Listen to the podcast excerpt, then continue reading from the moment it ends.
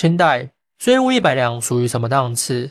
有钱谈不上，取一两帮小妾压力不大。清代的很多影视作品中，银子给人的印象似乎不是那么值钱。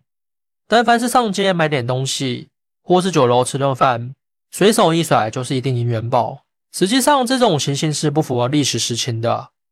银两作为清代的流通货币，不管是在银柜钱建或是银建钱柜的时期，银两的支付能力都是很高的。关于清代的银法和钱法，御史写过不少文章。故对于银两的购买力不加以表述，这些内容另辟蹊径。来聊一聊清代税入一百两属于什么水平，与现在相比又处在什么档次？既然重点是讲普通家庭，那么市场两个阶层就要排除，因为当官的和经商的属于高收入人群，年收入远在百两之上。所谓的普通家庭，特指农工两类群体。一般的自耕农年收入大概有多少？自耕农。是只有自己的土地和生产工具，不依附于当地的中大地主。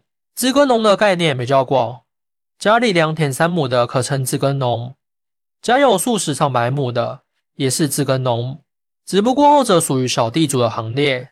封建专制时代，农民的赋税普通很重。清代的赋税全书中规定的数额其实并不大，甚至可以说是历朝历代最少的。但是官府征税往往不按正额征币。实征的数字可能是政府的一倍，甚至十二倍。这些多出来的赋税及地方政府各级官员的肉桂，一般四口之家自耕农家庭年景好的时候，除了交税，剩余部分粮食完全可以承担一家的口粮。如果是在江南地区，农民还种植一些经济作物，其收入比粮食要高数倍。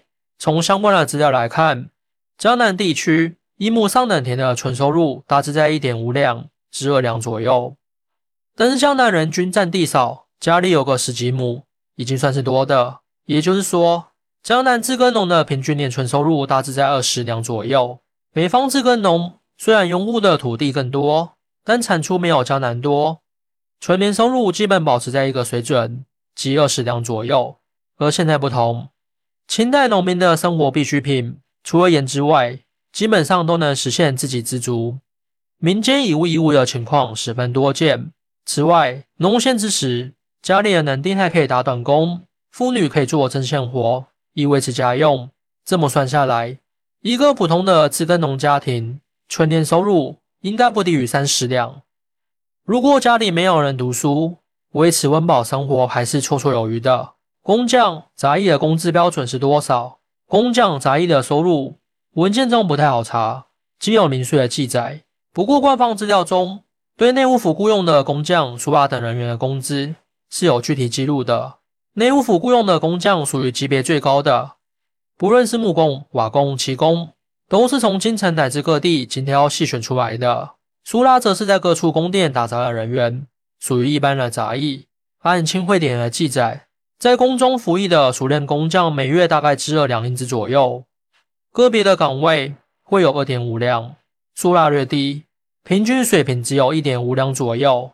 但是这些工匠的数拉都是管吃的，拿的是进工资。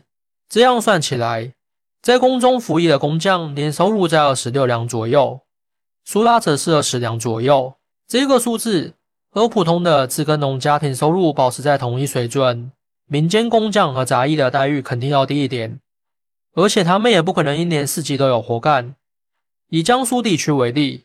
技术能力较高的工匠，一个月能拿到一点二两左右；一般的杂役不到一两，年收入保持在十五两至十两不等。从以上的介绍可以看出，不管是一般的自耕农，还是工匠、杂役，其年收入都不会超过三十两。这个标准可以作为清代的农工阶层的平均年收入。税入一百两，相当于现在什么档次？有了前面的级数，回答这个问题。也就不难了。一百两基本上等于四个自耕农家庭的收入，也是四个工匠的收入总和。国家统计局发布的二零二二年全国年平均工资水平，全国城镇非私营单位就业人员年平均收入为十一万四千零二十九元，城镇私营单位就业人员年平均工资为六万五千二百三十七元。